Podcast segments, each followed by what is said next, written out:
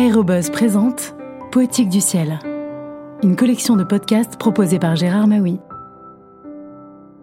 Bonjour, j'écris pour que chacun fasse son compte, disait Jean Giono. De fait, Le poids du ciel est un texte complexe, parfois confus. Mais au détour de certains chapitres surgissent des pépites poétiques d'une rare beauté, comme cette description de la Terre vue de l'espace. Le poids du ciel de Jean Giono a été publié chez Gallimard en 1938. C'est deux heures de l'après-midi. Le jour va rester encore cinq heures sur la terre, mais la nuit éternelle n'est pas loin d'ici, dans le ciel. Si les hommes qui partent à leur travail dans la banlieue de la ville, à quelques kilomètres, s'élevaient verticalement seulement de la même distance, il toucherait juste au-dessus d'eux, et tout de suite, la nuit, à deux heures de l'après-midi, à n'importe quelle heure du jour. À quatre kilomètres d'altitude, le ciel est bleu marine.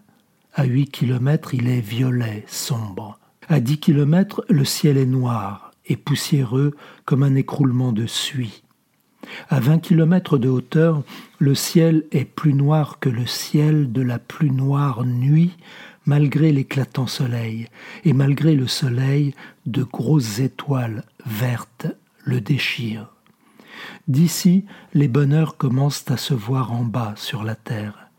Un grand morceau de continent assez étendu pour qu'on puisse en comprendre la composition et l'économie. Les grappes de montagnes, l'eau qui ruisselle, le discours logiquement déroulé des vallées, à travers toutes les raisons géologiques des roches, les conclusions des plaines où déjà la plupart des mystères sont mis à la portée de l'homme. La mer, les contours des caps, des promontoires, la flexion des golfes, l'élan général des terres qui bordent la mer, se prolongeant à ses côtes avec toutes les tentatives d'amour réciproque des deux matières, des troncs de fleuves, à 50 km de hauteur, le ciel n'est plus un plafond, il est l'intérieur d'un océan de ténèbres. L'énorme soleil ne cache rien, il est un globe de flammes exactement cerné par la nuit éternelle. Au-delà de lui et tout autour, les étoiles, sans reflet. Et en bas, sur la terre, les bonheurs éclatent en ligne de feu.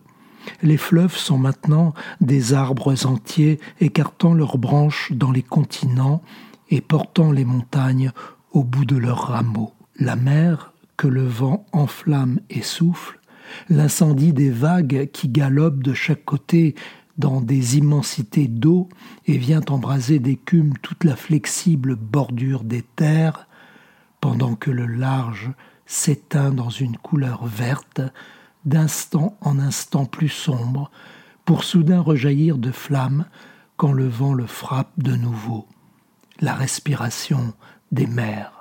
Cinquante kilomètres, l'étape du matin d'un commis voyageur, et les bonheurs sont expliqués par des lignes que personne au monde ne pourrait plus oublier. Mille kilomètres de hauteur, le dessin des terres que nous avons appelées Afrique, Asie, Amérique, l'Europe ne se voit plus que comme un petit promontoire, une Bretagne de l'Asie. On voit encore le Nil, vert, puis le roulement du globe apporte le lourd Amazone bleu, puis le Gange rouge. Dix mille kilomètres, le globe enfoncé à mi-flanc dans la nuit, flottant, roulant, faisant d'un côté pétiller les aurores et de l'autre bouillonnait la nuit éternelle.